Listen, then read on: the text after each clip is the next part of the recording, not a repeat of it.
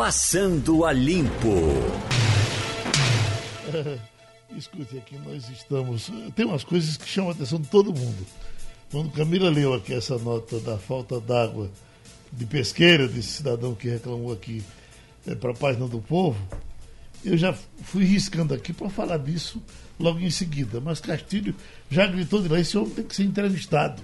Então, olha, é o ouvinte Gabriel Francisco Mateus dizendo que há três anos. Três anos. Há três anos não chegavam na casa dele. É, eu acho que curiosidade de saber o seguinte, como é que há três anos não chega e ele ainda está cliente da Compesa? Porque se com seis meses a água não chegasse, eu pedia para cancelar, né? Eu gostaria de saber por que, que essa coisa acontece aí. Talvez a Compesa explicasse. Acho cara que é fica boa... sempre na esperança de que um dia chegue, ele Um vai se chegue, virando. né? É, outras você, coisas. você É. fica pensando, você fica pensando, tem abastecimento regular de água realmente É, lá? lá Porque é- três anos. Três anos é muita coisa. O que me chocou uma vez aqui, eh, e essas coisas às vezes até passam desapercebidas, num debate aqui ah, com médicos, um médico disse, olha, eu, tô atend- eu sou do, do hospital das clínicas e eu estou marcando consultas para daqui a cinco anos. Para daqui a cinco anos, uma consulta. Né? Outro dia tivemos aqui um debate com cirurgiões e uma senhora reclamava que um filho há dois anos precisava de um tratamento no olho. Você imagina você com cisco no olho e esperar dois anos para poder ser atendido. Né? É, acho que, veja bem, qualquer, qualquer período de marcação que ultrapasse seis meses não pode ser considerado, né? Não, não faz sentido você falar com um paciente e dizer assim, vou... Quando, é, se, olha, quando se trata de saúde, seis meses se é trata de muito, saúde, viu? Seis meses eu acho que ainda é muito. Seis né? meses é O muito. Congresso Nacional, parece que o Senado aprovou um, pro- um- um projeto que obriga os hospitais a atenderem dentro de seis meses. Não pode passar de seis meses. É uma indecência, É, inclusive. é. Como é que você tem que atender no mesmo dia, pô? E outra Ou coisa, seguinte. é, você tem, é, tem uma coisa, eu perguntei isso a algumas pessoas que moram hoje na Europa, né, Portugal e até mesmo na Espanha. É, e na Inglaterra mesmo, o, o, como é que se diz? Veja bem, não tem essa festa que é o paciente chegar para o médico e pedir 200 exames.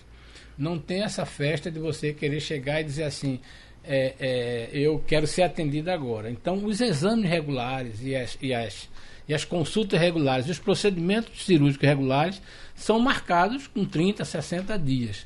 E aí é o seguinte, e as pessoas esperam normalmente. Afinal, afinal de contas, é uma cirurgia, um procedimento eletivo. Agora, no Brasil é aquela história. Aí, como o sistema aguenta tudo, aí o cara bota assim, cinco anos. Imagina um paciente que tenha um, um- um- paciente que tenha detectado um câncer. Esse cara não vai esperar cinco anos. Está na linha já o escritor Laurentino Gomes, eh, jornalista, vem aqui lançar o livro Escravidão, já produziu diversos livros nessa linha de história e é eh, sempre sucesso eh, de venda todas as vezes que ele publica e certamente esse será mais um. Inclusive, Laurentino, você tem muitos amigos aqui no Recife, né? Leonardo Dantas, Leonardo Dantas e tantos outros ficam esperando para botar o tapete vermelho na sua passagem, né? Eu tenho, Geraldo. Bom dia. Inclusive o locutor que vos fala. Olha aí. que bom. Porque nós trabalhamos já em algumas trabalharam locaturas- juntos, foi? É, a gente- nós fizemos algumas matérias na Veja, na Vejinha, na Veja Uhum. não, na Vejinha. Então, fique à vontade aí com o seu colega. Obrigado. Bom, amigo, eu queria saber de que trata esse livro e qual é a abordagem diferenciada que você traz de um tema tão já é, amplamente pesquisado, ou pelo menos é, é, é, debatido. É, eu eu estou fazendo uma trilogia sobre a história da escravidão brasileira. Tem muita bibliografia sobre esse assunto, mas geralmente são, são estudos focados em determinados episódios, em alguns personagens ou fenômenos. Eu, eu desconheço uma história da escravidão no Brasil, né? É. É, por exemplo, você tem o clássico eh, do Gilberto Freire, Casa Grande Senzala, que mostra todo ali o ambiente cultural da Casa Grande Senzala. Mas uma história como o que eu estou fazendo, eu acredito que seja uma coisa bastante inovadora, modéstia à parte, né? Certo, certo. Porque eu começo lá no, no século XV, com os primeiros leilões de escravos africanos em Portugal, e venho subindo. Eu venho em direção ao Brasil, com a expansão portuguesa, a chegada do Pedroso Cabral, a cultura da cana-de-açúcar. Falo sobre a escravidão na antiguidade, no, na Roma, Grécia, Babilônia, assim por diante. E o primeiro volume vai até a morte do Zumbi dos Palmares em 1695. O segundo vai ser sobre a corrida do ouro em Minas Gerais, no século XVIII. E o terceiro sobre o abolicionismo, a Lei Áurea e o legado da escravidão depois do século XIX. É, Laurentino, bom dia. Igor bom Maciel dia. falando. Olha só, é, eu queria, Laurentino, saber porque nos últimos anos a gente é, foi bombardeado por informações é, sobre o período da, da, da, escravidão e informações que eram um pouco controversas é, ou pelo menos fugiam daquilo que a gente sabia há tantos e tantos anos. Dizia, olha, não, mas é, você tem que ver que zumbi tinha escravos, você tem que ver que os negros eles também tinham escravos. Então, como era que, no Brasil, inclusive, como era que funcionava, o que foi que você encontrou na sua pesquisa? É, sim, isso, essa sua pergunta é muito interessante porque mostra que a escravidão não é assunto só da história, né, de museu, de biblioteca. Ela está viva entre nós, né? A, a, história é uma ferramenta de construção de identidade, olhando para o passado que a gente entende o presente e também prepara a construção do futuro. Por isso que a história é usada com muita frequência como ferramenta política, por partidos políticos, candidatos, há muita discussão. E é o que está acontecendo hoje. Uhum. Existe um legado da escravidão, o Brasil aboliu a, o cativeiro em 1888 e abandonou os seus escravos e descendentes à própria sorte. O resultado é a desigualdade social que nós temos hoje no Brasil, que é basicamente resultado de uma questão racial, de uma, de, um, de, um, de uma questão mal resolvida que a gente não aceita e aí ficam essas coisas é, bastante é, delicadas, problemáticas, né? que é uma tentativa de desconstrução da história negra. É. Então eu acho, por exemplo, um argumento muito racista, perigoso, você, alguém dizer que ah, os portugueses não entravam na África, eram os próprios negros que escravizavam os negros, eram os escravos que, ou seja, como se os escravos fossem culpados pela própria escravidão. Pois é. Claro que Claro que já existia escravidão na África, como havia na América, havia na Índia, havia na uhum. China, havia em qualquer lugar onde houve ser humano, houve escravidão. Agora, o que você não pode é, é usar esse argumento politicamente hoje para desqualificar e tentar se opor a políticas públicas destinadas a enfrentar o legado da escravidão. Por exemplo, as cotas nas escolas, nos empregos da administração pública. Agora, havia escravidão em Palmares, sim, aparentemente havia cativeiros, os escravos que aderissem voluntariamente ao, ao quilombo eram livres, os outros eram continuavam escravos. Não há novidade nenhuma. A única questão é como manipular isso politicamente hoje, né? Uhum. Hum. Romualdo de Souza, Brasília. É, desculpe. É, é Romualdo. Pra, não entrou Romualdo? Então deixa eu, eu perguntar. Não, então, então Geraldo. Eu, eu tenho uma, uma, uma, pergunta. Eu acho um certo dia no Congresso Nacional, professor Laurentino, um parlamentar tinha um projeto que chegou a ser bem discutido para retirar os nomes de ruas de escravagistas. Teriam sido escravagistas uh, famosos, até que a gente pensava que eram humanistas, como José de Alencar aqui, por exemplo, e tantos outros nomes. E eu lhe pergunto, aí eu conversando inclusive com um historiador, ele dizia que houve um tempo que era muito difícil você fazer essa separação, porque quase todo mundo tinha escravo. Até o escravo tinha escravo. Era assim? É, era assim. A escravidão era uma coisa normal no passado. Todo mundo que não fosse escravo, geralmente era dono de escravo. É, por exemplo, tem um casos famosos, né? O, o, Thomas Jefferson, autor da Declaração de Independência dos Estados Unidos, que abria dizendo que todos os seres humanos nasciam com direitos iguais, incluindo a liberdade, era um grande senhor de escravos. O Tiradentes, no ano em que ele foi enforcado no Rio de Janeiro, era dono de meia dúzia de escravos. Alguns dos grandes filósofos humanistas do século XVII e XVIII também eram acionistas de companhia de, de, de tráfico negreiro. Então, agora, eu insisto, né, de novo, isso não significa que hoje a gente deva normalizar a escravidão. Olha, é assim mesmo, tudo bem, vamos em frente.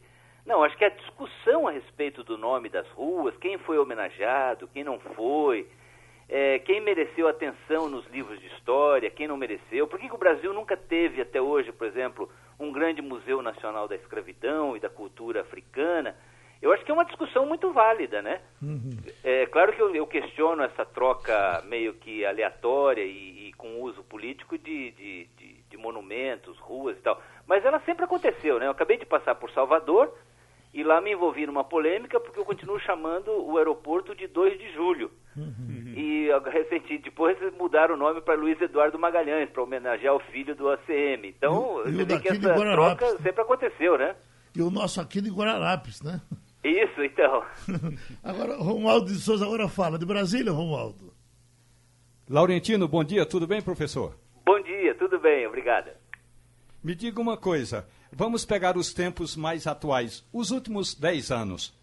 O governo do PT se envolveu num projeto que era de fazer o que o, o então presidente Lula chamava de compensação, de pedidos de perdão ao povo africano, levando inclusive investimentos brasileiros para a África, dizendo que era uma forma do Brasil compensar toda essa escravidão.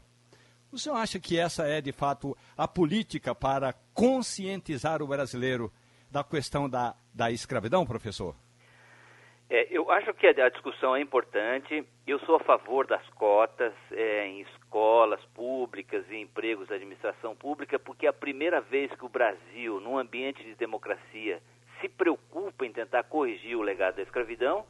Agora, claro que a gente tem que ficar atento às manipulações. Você pegar e levar dinheiro de empreiteira com financiamento do BNDES e, em projetos que envolvem corrupção e depois foram parar na Lava Jato, não pode ser visto como uma tentativa de enfrentar o legado da escravidão. Aí é puro populismo, né? é hipocrisia. Então, agora que existem esforços genuínos para enfrentar esse problema e a gente deve apoiar, isso sim. Valentino, é, Castilho, eu tenho uma curiosidade para saber o seguinte: eu estava vendo aqui um pouco do, do, da apresentação do livro e fala que você visitou 12 países em três continentes é, e está trabalhando nesse projeto há seis anos. Quer dizer, é uma obra de fôlego, a, a, o primeiro volume saiu, você deve ter um, já um horizonte de segundo e terceiro, mas é, o que é que você destaca é, nessa questão aí, desse debate que a gente falou, até porque você falou muito bem aí nessa história de que é, há uma espécie de movimento de desconstrução da história negra. Talvez a gente comece a ter que conversar mais sobre isso a partir daquilo que seria mesmo de uma não é, a gente está falando em desconstrução sem ter construído isso de uma forma organizada. Você tem razão. Existe hoje um. É, é, é, muito interessante você observar que argumentos que estão sendo usados hoje nos debates políticos e nas redes sociais, como esse de que os, os, os africanos eram selvagens, bárbaros, praticavam religiões demoníacas e que precisavam ser arrancados da selvageria para se integrar a civilização europeia no Brasil, eram argumentos usados até o final do século XIX para justificar a escravidão africana. Então essa desconstrução não é nova, ao contrário, esses argumentos são muito antigos. E, até quando a gente fala sobre o zumbi, claro que o zumbi é um personagem muito difuso, existem poucas informações, pouca documentação a respeito do zumbi. Mas ele é de fato um herói, é um mito da causa negra. E a gente tem que respeitá-lo nessa condição. Estudá-lo historicamente e tal. Mas agora, sair desconstruindo o zumbi, que é um personagem ainda em construção, me parece um pouco injusto e mostra o grau de preconceito racial que existe entre nós, né? E o, o comportamento sexual desses escravos, professor? Em geral, há muita atração por um morenão. De repente, você tem um morenão dentro de casa, cuidando da casa, ele pode cuidar da família toda. Eu me lembro que eu jogo dominó e na, na, disputa do dominó a gente tem a negra. E o que se dizia era que antigamente uh, uh, jogava futebol, jogava esse dominó na casa grande e no final, para saber quem ficava com, com a negra, com a escrava da casa, se, se fazia essa disputa. Não sei se era verdade, mas no dominó isso é dito. A vida sexual dos escravos eles namoravam muito com, com, com as madames? É, Sim, isso existe, é um, existem estudos interessantes a esse respeito, porque o, a escravidão no Brasil era no começo é, majoritariamente masculina, né? Os senhores de engenho, os mineradores de ouro e diamante queriam escravos homens, jovens, entre 14 e 25 anos, que era estavam na, na, plenitude da sua força de trabalho. Vê que perigo, né? E, mas o que fazia também com que houvesse uma escassez de mulheres no Brasil, não só do lado escravo, mas também do lado colonizador. Eram os homens que vinham para o Brasil. Então, isso tinha um desbalanceamento sexual, havia pouca reprodução em escravos de primeira geração, porque eles não tinham parceiras sexuais. É, mas aí acontece uma coisa interessante: os senhores de escravos tinham total liberdade para usar sexualmente as suas escravas, inclusive casos de estupro e coisa aí. Agora, geralmente, quando uma mulher branca tivesse um caso com um escravo, um negro, e isso fosse descoberto, a punição era terrível, inclusive, incluía inclui, inclusive a morte. Ou seja, uma sociedade muito misógina, né, que aceitava totalmente a exploração sexual da, da, da, escrava negra pelo senhor branco, mas jamais o oposto. O oposto era uma coisa punida em lei. Eita. Professor, então, no resta eh, eh, desejar sucesso ao seu lançamento. O senhor fica no Recife até quando? Infelizmente só até amanhã cedo. Eu vou para João Pessoa, estou fazendo uma tour nacional, uma turnê com 30 cidades mas eu volto com calma, porque como você mesmo lembrou, eu tenho muitos amigos em Pernambuco e preciso dar atenção a eles. Não se esqueça da gente, tá certo? Tá bem. Muito obrigado. Nós apresentamos hoje aqui o ministro da Educação. Me ajude, vamos, Brombo. É, Weintraub. Weintraub. Doutor Weintraub. E ele é, falando da, da questão, a situação da educação no Brasil. Um desses relatórios do Pizza, que sai de vez em quando, agora Pisa, né? Pisa, Está saindo agora. E ele, você sente que ele lamenta, mas com, com, uma, com, com uma certa vibração, porque. É referente ao, é referente à gestão anterior. anteriores. Cara, nossa situação é precaríssima, nós estamos atrás de todo mundo. Então vamos ouvir o que ele diz. O ministro da Educação declara que o acesso à ciência é um direito de todos e avalia que os protestos no Chile são uma forma do país não virar uma Venezuela. Abraham Weintraub acrescenta que quem não sabe ler nem escrever é escravo e chama de desastre a alfabetização no Brasil. Para ele, os ídolos que serviram como referência no setor nas últimas décadas têm de ser tirados do pedestal. Ao fazer referência aos protestos do Chile, o ministro da Educação exaltou a necessidade de ampliar o acesso à ciência. A ciência não é burguesa. A ciência é a busca da verdade. E as universidades são o templo da ciência. Esse pensamento totalitário da escola de Frankfurt busca escravizar os povos, não só no Brasil. É um movimento global. Que há dois anos atrás, se eu falasse isso, me afirmariam que eu era um, um fanático que acredita em teoria da conspiração. Mas essa semana a gente vê rebeliões em quase todos os países da América Latina. É sim um movimento. E Maduro falando abertamente que faz parte do plano.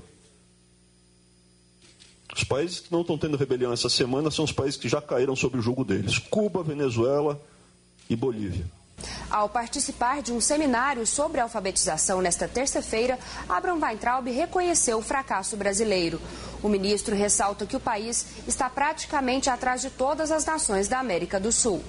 Nós ficamos para trás de Colômbia, de Chile, Argentina, Uruguai, todos os países da América do Sul que fazem o PISA mostram que a educação e o ensino, a alfabetização no Brasil é um desastre. Estamos empatados com o Peru. É um desastre.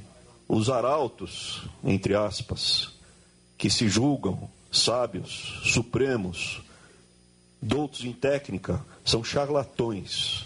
Porque se eles são responsáveis por esse resultado, a evidência empírica é o que eles fizeram está errado. O ministro Abraham Weintraub lembra que metade das crianças do terceiro ano é analfabeta. O presidente da CAPES, Coordenação de Aperfeiçoamento de Pessoal de Nível Superior, Anderson Ribeiro Correia, promete abrir programas para a formação de professores.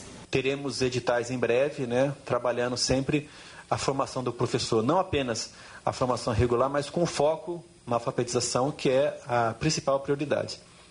A CAPES ela atua em vários setores, desde a alfabetização, agora, por exemplo, até doutorado no exterior ou pós-doutorado no exterior. Agora, a gente nunca pode esquecer que a educação básica é o insumo da educação superior.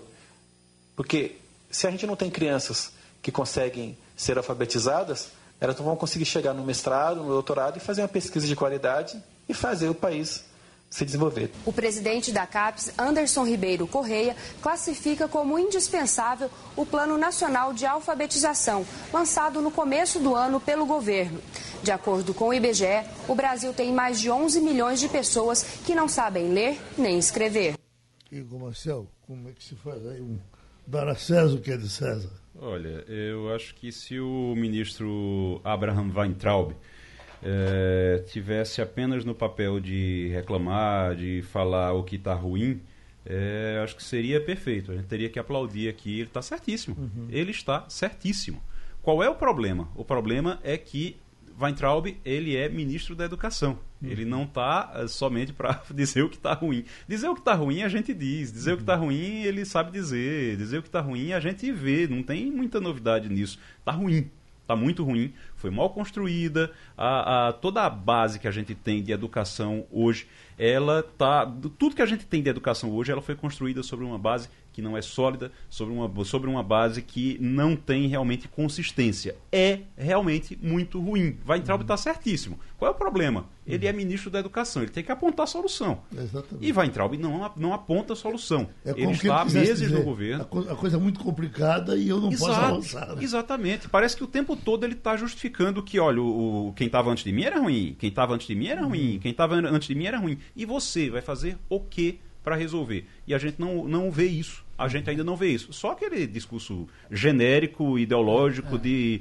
ah, do patriotismo e por aí vai. É só isso. Mas fora isso, de prático, a gente não viu nada ainda. Eu acho que a gente tem que botar números nessa conversa e dizer uma coisa seguinte. Por que, que a gente tem esse quadro hoje? Primeiro, há 30 anos, quando a gente fez a Constituição, ou talvez até mais an anos anteriores, nós decidimos que o governo federal bancava a instituição superior, o Estado bancava o ensino médio e o município bancava a alfabetização e o primeiro, a primeira parte da alfabetização. Quem é que é o elo mais fraco nessa cadeia? É o município. Então, a menos que o prefeito né, deliberadamente tenha a decisão de botar dinheiro para é, que a escola do primeiro grau, prime as primeiras séries até a quinta série, seja uma escolação de qualidade, você não tem chance de dar muito certo. Isso é a primeira questão. Alguns estados perceberam isso e começaram a botar dinheiro. A gente tem o caso do Ceará, que, diferentemente de Pernambuco, em lugar de começar pelo meio, né, começou por baixo e tem resultados muito melhores. Então, fica mais fácil ele obter resultados a partir de, de uma alfabetização melhor. E você tem a questão do lobby é, do setor universitário, que é muito forte, que está muito presente, tem acesso a verbas e tem capacidade é, gerencial de chegar no orçamento e buscar mais dinheiro, de conseguir verba. Então a gente tem uma coisa interessante, a gente tem um discurso muito forte das universidades reclamando por dinheiro, certo? É, e uma entrega que tem muita gente que questiona e, e é preciso uma grande investigação sobre isso, uma, uma grande observação sobre isso. Mas você não tem o município reclamando de que é, ter, falta dinheiro para educação. Então, aí começou a remendar. Cria o Fundeb, bota dinheiro lá. Então é aquela história. Essa conversa, o ministro tem razão no diagnóstico. Agora veja bem, é, diagnóstico não é ele primeiro que fez, não é a primeira vez que se faz, essa é uma realidade que é conhecida há 20 anos. É, então não tem fato novo, a não ser a politização dele, aquela história. Também tem que observar, só para completar, os números no Brasil são muito grandes. Nós somos uma população que decidimos ter educação universal, ter saúde universal, e o Caixa não aguenta. Então acho que a gente tem que começar a discutir primeiro o seguinte: vamos tirar dinheiro de ontem para botar na base significa dinheiro, transferir dinheiro da União e do Estado para o município para a educação. E cobrar melhor gestor, que aí é um, um grande desafio, porque achar gestor municipal preocupado com a educação não é fácil no Brasil. Agora a, gente, você... já tem, a gente já tem diagnóstico, está precisando do remédio. Né? Diagnóstico né? a gente tem. E você, Romualdo de Souza? Olha, Geraldo, o problema é que uma das questões no Brasil é que todo governo absolutamente todo governo, quando chega ao Palácio do Planalto, chega dizendo que a educação que vinha sendo tocada pela gestão anterior tem de ser desconstruída. Joga tudo fora e entra com projetos novos, como se eles tivessem a, varinha de condão para modificar a educação. Eu faço uma analogia, e me desculpem os futebolistas, mas é como se fosse um time de futebol que troca de técnico a cada temporada só porque o time não chegou à primeira divisão, por exemplo, ou não chegou às finalistas. Então, eu entendo que é um processo longo e que precisa, em vez de ficar nessa de mitologia, de criar mitos na educação, esse é o padrão da educação, esse é o patrono da educação, ou então vamos jogar fora esse patrono porque esse não serve, mas é importante a questão do, da educação ser tocada a longuíssimo prazo. E aí tem uma questão importante é, que o Castilho levanta, que é com relação à educação. A verba da educação, Castilho, é a verba que os gestores pedem. O problema é que entre a assinatura do cheque aqui em Brasília e o desconto do cheque lá na boca do caixa, seja do governo estadual, seja das prefeituras, há um longo caminho a ser percorrido e esse dinheiro vai se perdendo no meio do caminho. Então, educação é investimento, mas também em educação, Geraldo, é programa de longo prazo. Não será na, na gestão do presidente Jair Bolsonaro que nós vamos resolver isso e não será nos próximos 10 anos que nós vamos ter uma melhoria de um grau sequer nessa lista do PISA. Uma notícia que está circulando agora, minha gente, o ministro Ernesto Araújo, ministro das Relações Exteriores, uhum. Ele eh, está aqui um, um bilhete que ele mandou para Gilmar Mendes, pedindo para Gilmar Mendes não se meter com a política externa. Uhum. Aí tá. Mendes pede a Gilmar para não se meter na política externa. Em carta ao ministro do STF, chefe do Itamaraty diz que judiciário não tem competência sobre política externa, que a mudança na diplomacia atende a mandato popular e confirma a mudança na postura internacional do país em temas do gênero. O que, que Gilmar Mendes andou fazendo, Romualdo de Souza? Olha, Geraldo, Gilmar Mendes anda falando sobre tudo. Ele já comentou é, sobre o livro do Laurentino, ele já comentou sobre a ah, o final da Copa eh, Libertadores da América, que vai ser na cidade de Santiago, no Chile. Ele já comentou sobre a seca em Brasília, reclamou que, estamos, que passamos mais de 100 dias sem chuva. Portanto, Gilmar Mendes é um desses palpitadores sobre qualquer assunto. É como se fosse aquela banquinha que você encontra numa feira livre, que tem de tudo. Tem de sandália japonesa até casaco, até aqueles fuxicos, que são aquelas aquele material feito pelos artesanatos. Gilmar Mendes fala de tudo. Ele, ultimamente, andou tentando eh, reclamar do Brasil, dizendo o seguinte, eh, que o governo, o governo brasileiro precisa tratar melhor os brasileiros que estão no exterior. Gilmar Mendes, que viaja é, quase toda semana, e aí é exagero da minha parte, mas todo mês vai a Portugal, quase sempre quando ele vai a Portugal, que chega num restaurante, é hostilizado. Então Gilmar Mendes achou por bem de reclamar da forma é, mal educada como os brasileiros trata, tratam suas autoridades no exterior. Hum. Gilmar Mendes, inclusive, viu, Romualdo? Gilmar Mendes, você está falando que ele, você disse que ele está dando pitaco sobre tudo. Ele começou, eu, eu, tava, eu ia até lhe perguntar isso, se ele está lançando algum livro, se ele vai lançar algum programa de TV, alguma coisa do tipo, porque ele está em todas as emissoras, em todos os programas onde seja possível dar uma entrevista é, essa semana. Da, da semana passada para essa, ele já deu entrevista para Bial, já deu entrevista. Ontem estava em Datena, uhum. então no, no, programa da, do. Eu não lembro o nome do programa do Datena, mas no programa do Datena. Ele já deu entrevista em programa de auditório, em programa jornalístico, em tudo que você imaginar. Gilmar Mendes está lançando algum livro, ou vai, ou vai ser apresentador de, de, de TV agora, está fazendo propaganda de algum, de algum programa, não? Ou candidato a presidente da República. Ou candidato a presidente. Todo mundo quer, todo mundo é, né? Eu só queria dar um pitaco aqui, como diz a nossa diretora de conteúdo digitais, Maria Luísa Borges, ele está hoje em todas as plataformas. Pois é. Ei, Romualdo. É, Gilmar Mendes não tem um livro para ser lançado, mas ele tem um programa aqui em Brasília que é ele tem uma escola de formação na área de uhum. direito que é uma das mais bem capacitadas do país. Ainda não está sendo ainda não passou pelo processo de avaliação eh, que é feito nas escolas superiores pelo Ministério da Educação. Ainda não, porque ainda é recente. Mas Gilmar Mendes ele tem trabalhado muito para divulgar o instituto dele. Então, eh, ele está naquela fase de falar sobre todos os assuntos porque ele gosta de estar em, em, evidência. Gilmar Mendes gosta. De, aliás, muita gente aqui no Supremo Tribunal Federal gosta de estar em evidência. Gilmar Nesse, Mendes não é o único. O problema é que ele é mais fácil. Você pega o telefone, liga para o Gilmar Mendes e ele atende você com muita simplicidade. No fim de semana, circulou um, um, uma visita dele, não, ele, ele, no campo do Santos. Foi assistir o jogo do Santos. Acho que foi no Rio de Janeiro. Hum. Foi ver o jogo do Santos mas, olha, era uma agressão da, da, da, da, torcida inteira em cima dele, que eu não sei como é que esse camarada ainda vai para a rua. E o pior é que ele transforma o limão numa limonada. Ele, ele, ele, ele valoriza essa, essa coisa, é, é, é, essa, essas agressões, porque diz que o, o, juiz não pode votar de acordo com o povo.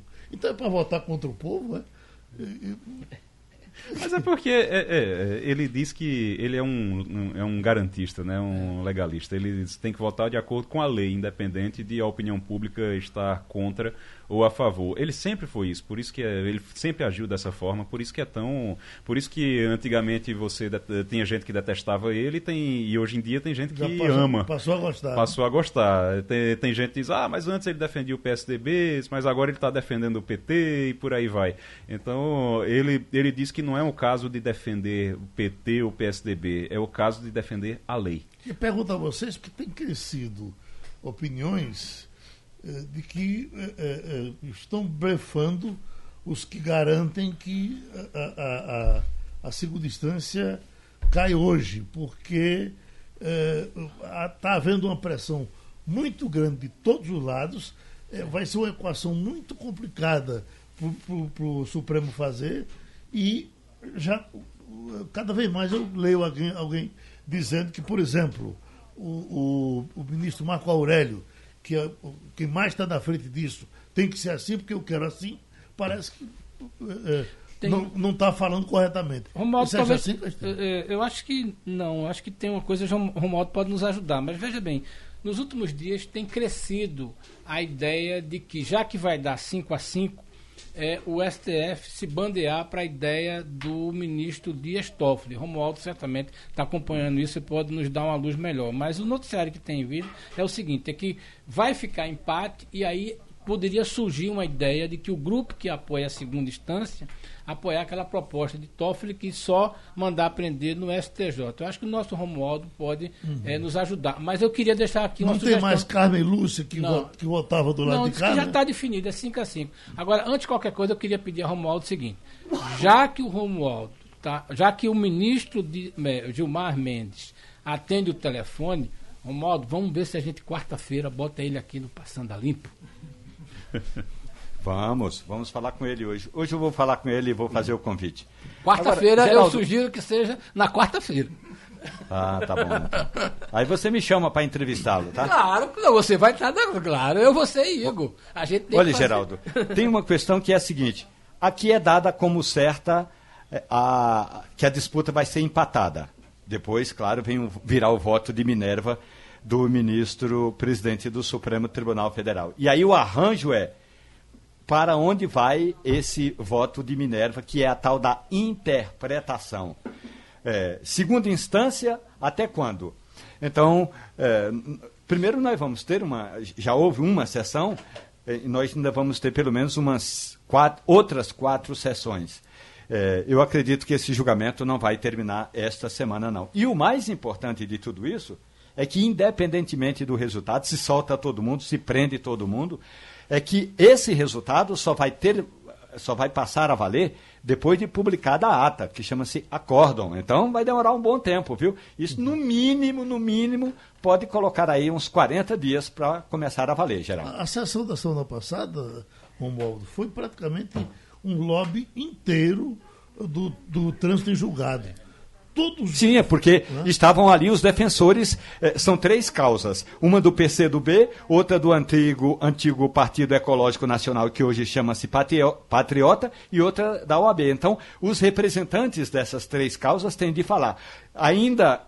Ainda não falaram todos os representantes, então ainda tem gente para falar. Depois ainda virá o Ministério Público antes de começar o embate aí entre os ministros. E o voto do Marco Aurélio Melo, que é o relator, ainda não foi dado. Então isso não vai ter, não é tão cedo assim que vai terminar esse julgamento não, A Geraldo. posição do governo, Romualdo, está, está meio eh, eh, indefinida. Eh, a gente pensava que o pessoal matasse no peito e corresse para segurar a segunda instância. Mas parece que Bolsonaro está tá, tá, meio lento ultimamente, não? É, o presidente Jair Bolsonaro eh, deixou claro, pelo menos nas redes sociais, que defende a prisão após a segunda instância. Mas isso é o presidente da República. Quem representa o Estado brasileiro nesse julgamento é a Advocacia Geral da União, que ainda não se pronunciou. Então, eh, vai ter também o pronunciamento da Advocacia Geral da União. Eu acredito, aí sim, que a Advocacia Geral da União vai pender ou vai argumentar a favor da prisão após o julgamento em segunda instância. Mas é bom lembrar, o posicionamento da AGU, a Advocacia Geral da União, é apenas uma posição. Não significa necessariamente que seja a opinião do presidente da República. Vale e, a- e lembrar- nem ela tem voto, né, Romualdo? Pois não. É, vale, lembrar, vale lembrar só, Romualdo, que essa declaração de Bolsonaro de que era a favor da prisão após a segunda instância ah, foi feita por Carlos Bolsonaro, ou pelo menos foi o que Carlos Bolsonaro disse depois, ninguém sabe se realmente é verdade, mas foi feita por ele e ele inclusive pediu desculpa depois e, e foi apagado. Foi, cri- criou inclusive um, um- um problema com o STF, que alguns ministros do STF se, se, se sentiram pressionados. Chegaram E pra- imediatamente foram ao Palácio do Planalto. Exatamente. Três ministros, Exatamente. imediatamente, que não estavam na agenda do presidente, três ministros atravessaram a Praça dos Três Poderes, de carro, claro, Uhum. e foram se, se encontrar com o presidente da República, Jair Bolsonaro. E foram lá dizer, ó, peraí, você tá pressionando a gente, que decide é a gente, tá se metendo Entre eles, Gilmar Mendes. Agora, Romualdo, vez por E tá outra, né? vez por outra vem a acusação contra o ex-ministro do Exército, que dizem que faz discurso tentando pressionar o Supremo. Nota-se isso aí? É, o general Vilas eh, Boas. Vilas Vilas Boas. Boas, né? Uhum. Ele esteve internado em estado grave no hospital das Forças Armadas, está se recuperando, e vez ou outra ele, assim como Gilmar Mendes dá pitaco até sobre eh, jogo de dominó, só para lembrar eh, um argumento seu, Geraldo, então o general Vilas Boas também andou falando eh, sobre esse julgamento.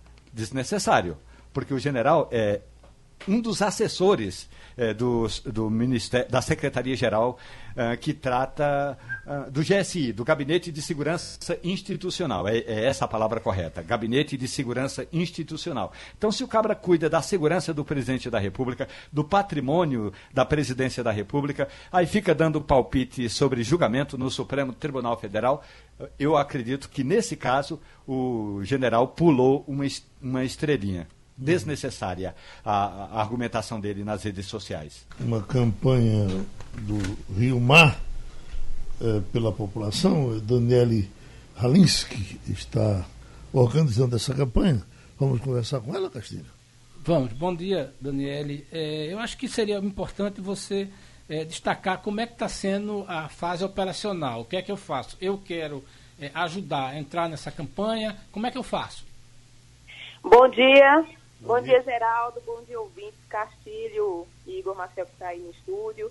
Bem, é bem simples, né? A gente percebeu aqui que muitos cidadãos querem ajudar, né? E às vezes não tem como se deslocar até as praias, enfim, para serem voluntários ou de que forma possam contribuir.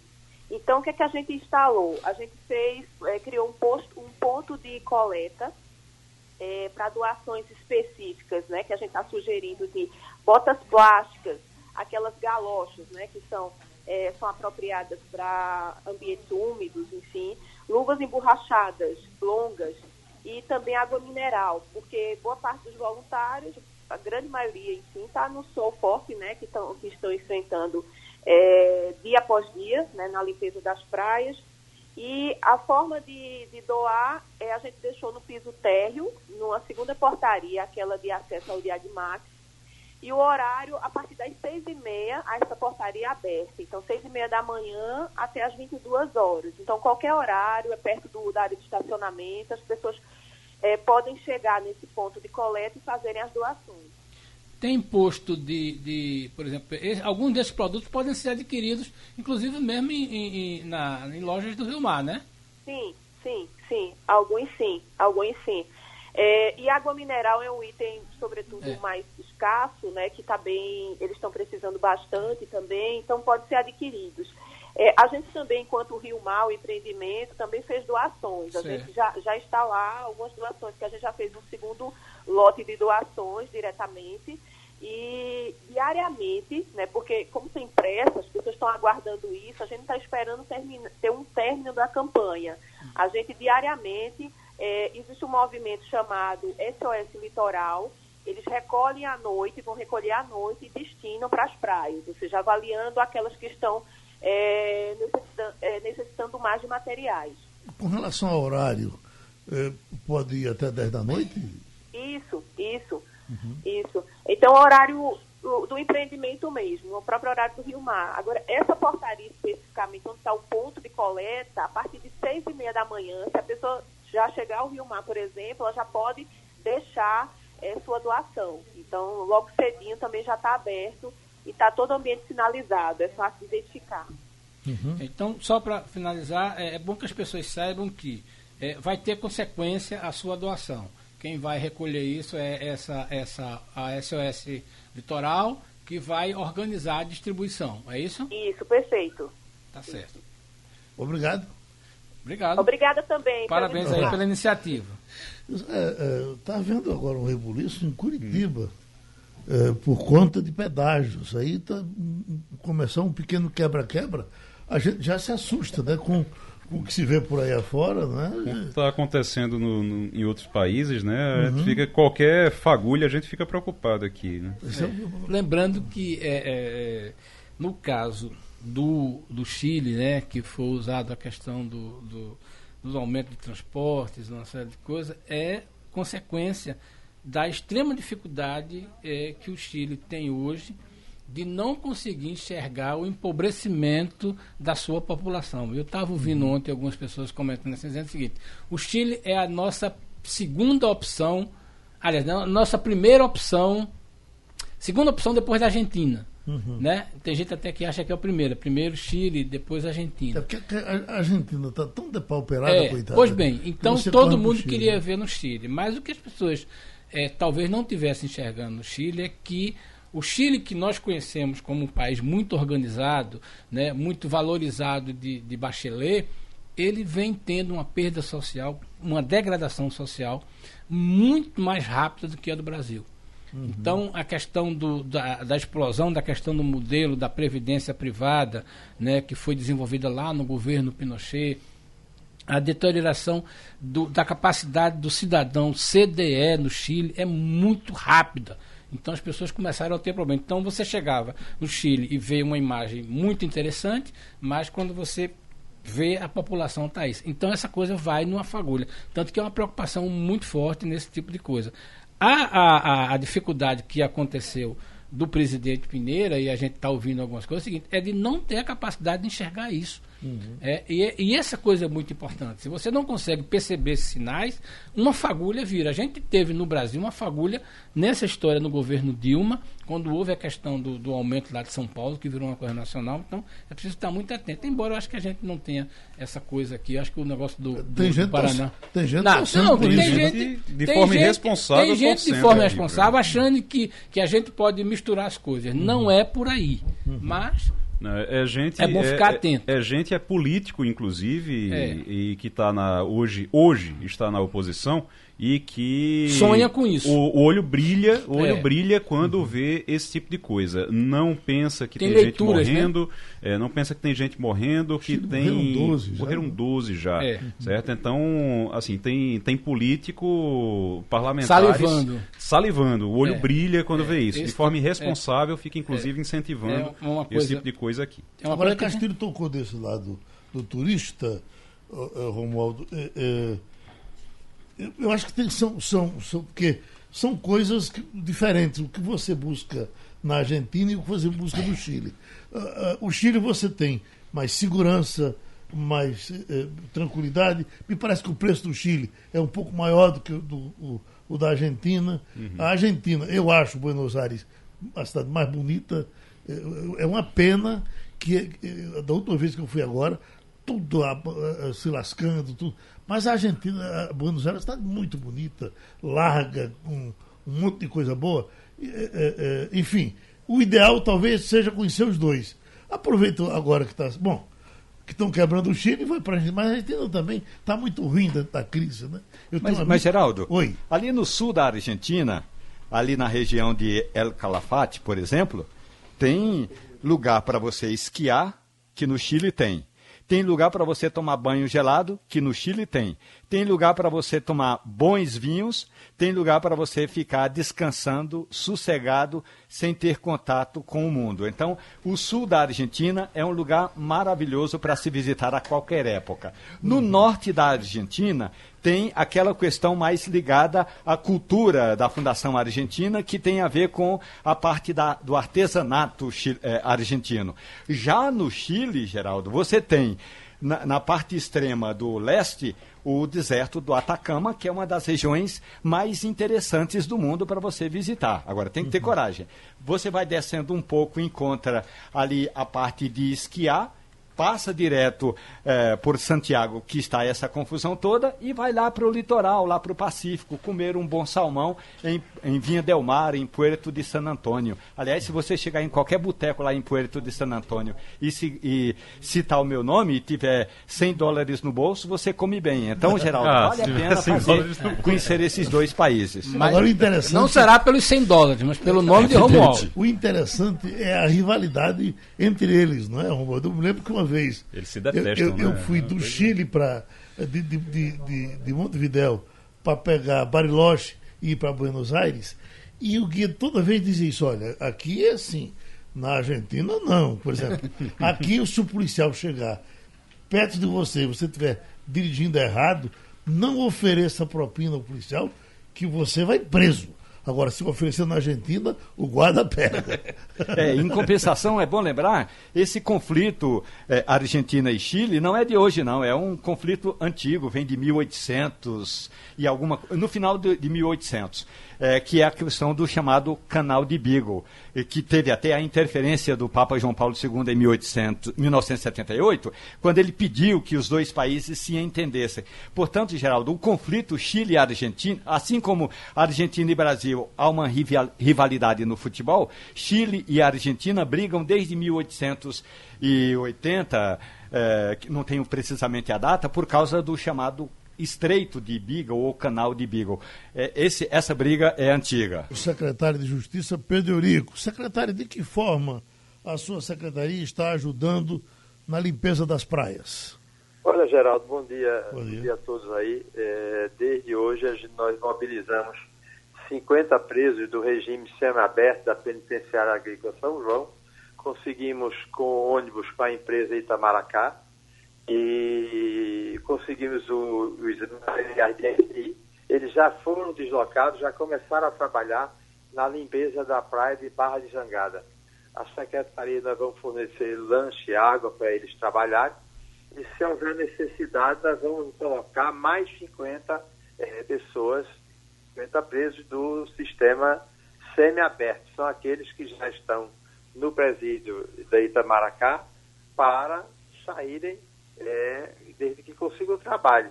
Uhum. Então a gente conseguiu sensibilizar, eles todos concordaram, o nosso diretor lá, o Cordeiro, também participou, e o pessoal já está trabalhando na área e nós vamos ampliar esse número. Uhum. Então, não é qualquer preso que vai para lá, tem uma seleção não. específica. Claro, Você... tem uma seleção. Tem não uma se corre risco, não é isso? De forma nenhuma, de uhum. forma nenhuma. São pessoas que estão se reintegrando à sociedade e essa é uma boa forma deles colaborarem com a sociedade de forma voluntária. Eles ganham ponto com isso, secretário? Não, não tem ganho nenhum, é voluntariado. Hum. Não, digo, pontos aí para Não, nesse momento é onde houver necessidade, geral. Nesse uhum. momento, o, o, a linha de ataque é em Barra de Jangada, certo. lá na Foz do Rio Jabatão. Eles já estão lá. Uhum. É, vão se deslocar à medida da necessidade. E nós vamos preparar mais uma equipe de mais 50 se esse desastre ecológico chegar aqui nas costas da praia de, de Boa Viagem ou Piedade, que já está perto. Outro assunto, secretário. Ah, ah, está surgindo uma nova carteira de, de identidade em, em Pernambuco, com, Exatamente. com certo reforço. É de sua secretaria essa, eh, o Tavares Buril?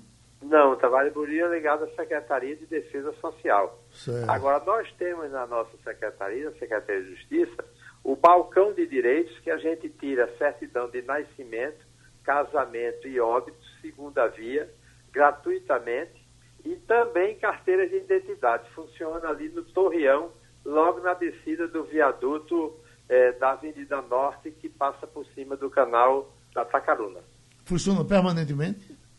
Perman todos os dias. Todos os e dias. no fim de semana a gente se desloca para trabalhos desse, com esse balcão de direitos no interior. Esse fim de semana nós estaremos em Goiânia durante todo o dia. Esse, tem gente reclamando que está tendo dificuldade pela internet. Lá, tá, lá é, é, quem vai direto é mais fácil. Não, nós temos uma cota. Essa a, a vantagem desse novo sistema que vai ser digitalizado é que nós vamos multiplicar. Essa foi uma decisão corretíssima do governador Paulo Câmara de atender a população, porque, Geraldo, a identidade, certidão de nascimento, esses documentos são documentos fundamentais para o exercício da cidadania. Você, para ter, por exemplo, um cartão do SUS, você tem que ter uma identidade. Então, com a digitalização, nós vamos tirar muito mais carteiras de identidade no estado de Pernambuco. Secretário, está chegando aqui um manifesto, foi mandado por René Patriota, da, do ZESP, e, em cima de um, um uma arbitrariedade que está para acontecer pelos, dos, dos, planos de saúde. Podemos contar com o PROCON nessa luta? Pode, deve. E fala para Renê nos procurar imediatamente. O PROCON tem um serviço permanente com relação aos planos de saúde. Uhum. E nós temos estamos trabalhando isso aí também. Eu fala para Renê que me procure, que ela tem meu celular, e a gente volta a conversar. Pronto, secretário Federico, muito obrigado. É, é estarrecedor o que estão dizendo com relação ao que vem aí de, de plano de saúde. Que diabo, Castilho, é que vai acontecer mais, alguns, além do que já acontece? Tem alguns, tem alguns, debates aí que estão no Congresso, eu não sei se é disso que a. Que a... É um plano pay-per-view, né? É, o você plano paga, você é paga seguinte, por. É, veja bem, é, o que está acontecendo é que o negócio de plano de saúde está começando a ficar muito complicado, porque os custos médicos dos hospitais, é, na medida em que é, está é, é, acontecendo um movimento muito interessante. Eu não sei se você sabia, Geraldo. Uhum. Plano de saúde, é, o hospital para receber tem em média 20% de glosa. Ou seja, de, de, uhum. de, de, de, não pagamento. O plano se recusa a pagar aquilo. Então, o faturamento é de 100, mas o cara sabe que só tem garantia de receber 80. O que é está acontecendo? A tecnologia está ajudando aqui os hospitais. E algumas plataformas fazem muito bem isso. Ah, primeiro, reajustar certo o procedimento médico de acordo com o que já está aceito pela ANS e aperfeiçoamento contábil na hora da prestação de conta. Então, esse fator glosa está cada vez mais diminuindo. Isso uhum. é um ponto. O outro ponto é que os custos de saúde estão subindo muito forte e tem plano de saúde que não vai aguentar isso porque financeiramente está ficando inviável. O que é que os caras estão querendo propor? Você contratar o serviço que você pode, ou seja, você contratar a doença que você uhum. vai, acha que vai ter. Esse negócio, se for aprovado, vai ser uma coisa muito séria, porque hoje você não tem, até porque é humanamente impossível saber que tipo de doença você vai ter. O que está se chamando de plano pay-per-view é uma, uma, uma maldade, mas é verdadeiro. Você dizer assim, eu vou fazer um contrato em que abranja isso e isso. Ô Castilho, e com a judicialização, Pronto, os planos estão é comendo problema. da banda podre. Olha, né? é, e tem essa coisa, você tem seminário. Veja, essa questão da judicialização no Brasil é um negócio extraordinário. Eu ontem estava conversando com, com a doutora Mary Elbe, com a procuradora Paula Saião, e ela, no, no, no, no, no programa que a gente tem na TVJC, eles disseram um número estarrecedor. Esse movimento que está acontecendo agora da MP, da, do, do contribuinte legal, é A Procuradoria trabalha com 1 milhão e 900 processos, é. só ligado a dinheiro. A doutora Meriel estava falando o seguinte: no Brasil tem 3 milhões de processos.